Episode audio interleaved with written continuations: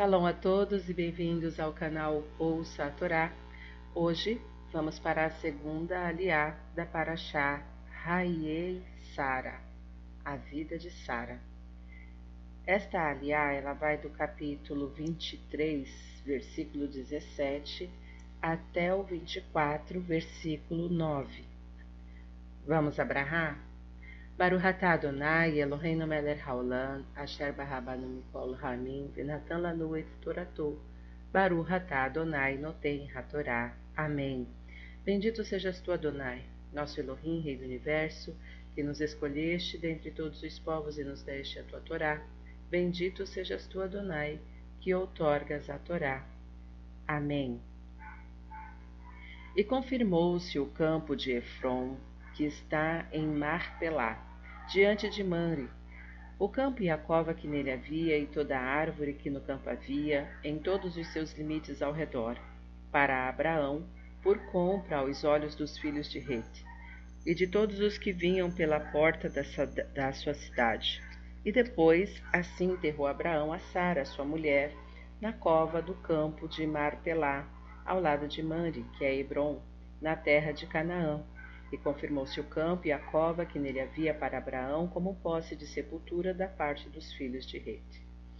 E, e Abraão era velho entrado em dias, e o Eterno o abençoara em tudo.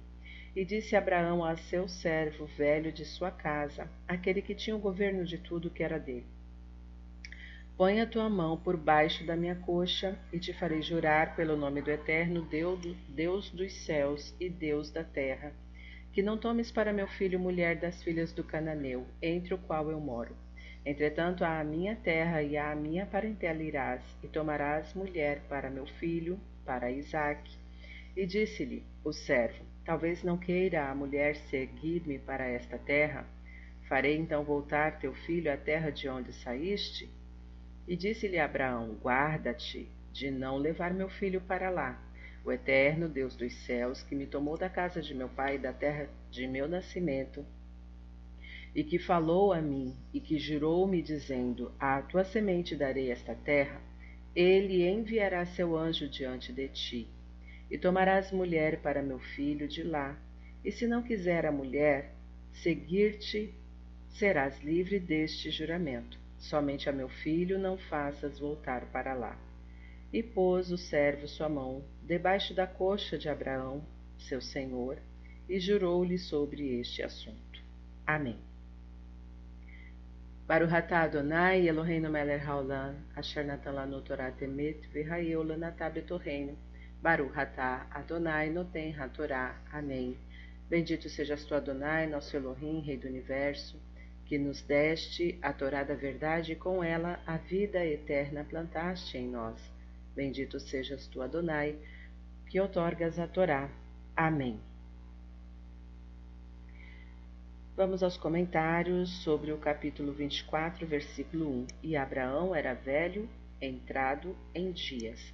O primeiro versículo deste capítulo diz que Abraão era velho e contava muitos dias. Parece natural que um homem velho conte muitos dias. Porém, na realidade, vemos pessoas que chegam à velhice e seus dias são poucos.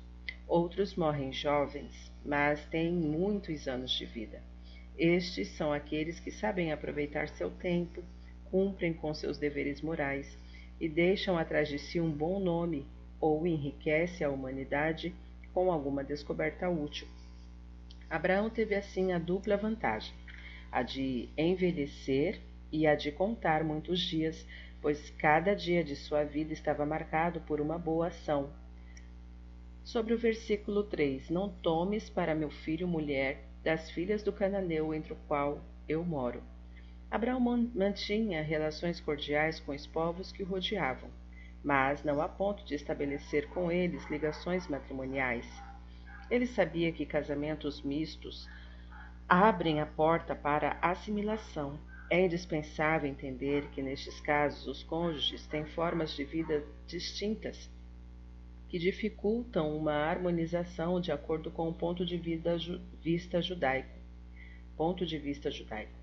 A experiência demonstra que isto acontece com frequência, exceto quando acontece uma verdadeira conversão segundo a lei judaica, que exige a convicção absoluta da parte que abraça o judaísmo e mediante, mediante a sanção de uma autoridade rabínica reconhecida pelas instâncias religiosas autênticas do povo judeu, e não através de aventureiros improvisados na matéria, desejosos de lucrar com uma situação que prejudica a pessoa que recorre a eles e a todo o povo judeu.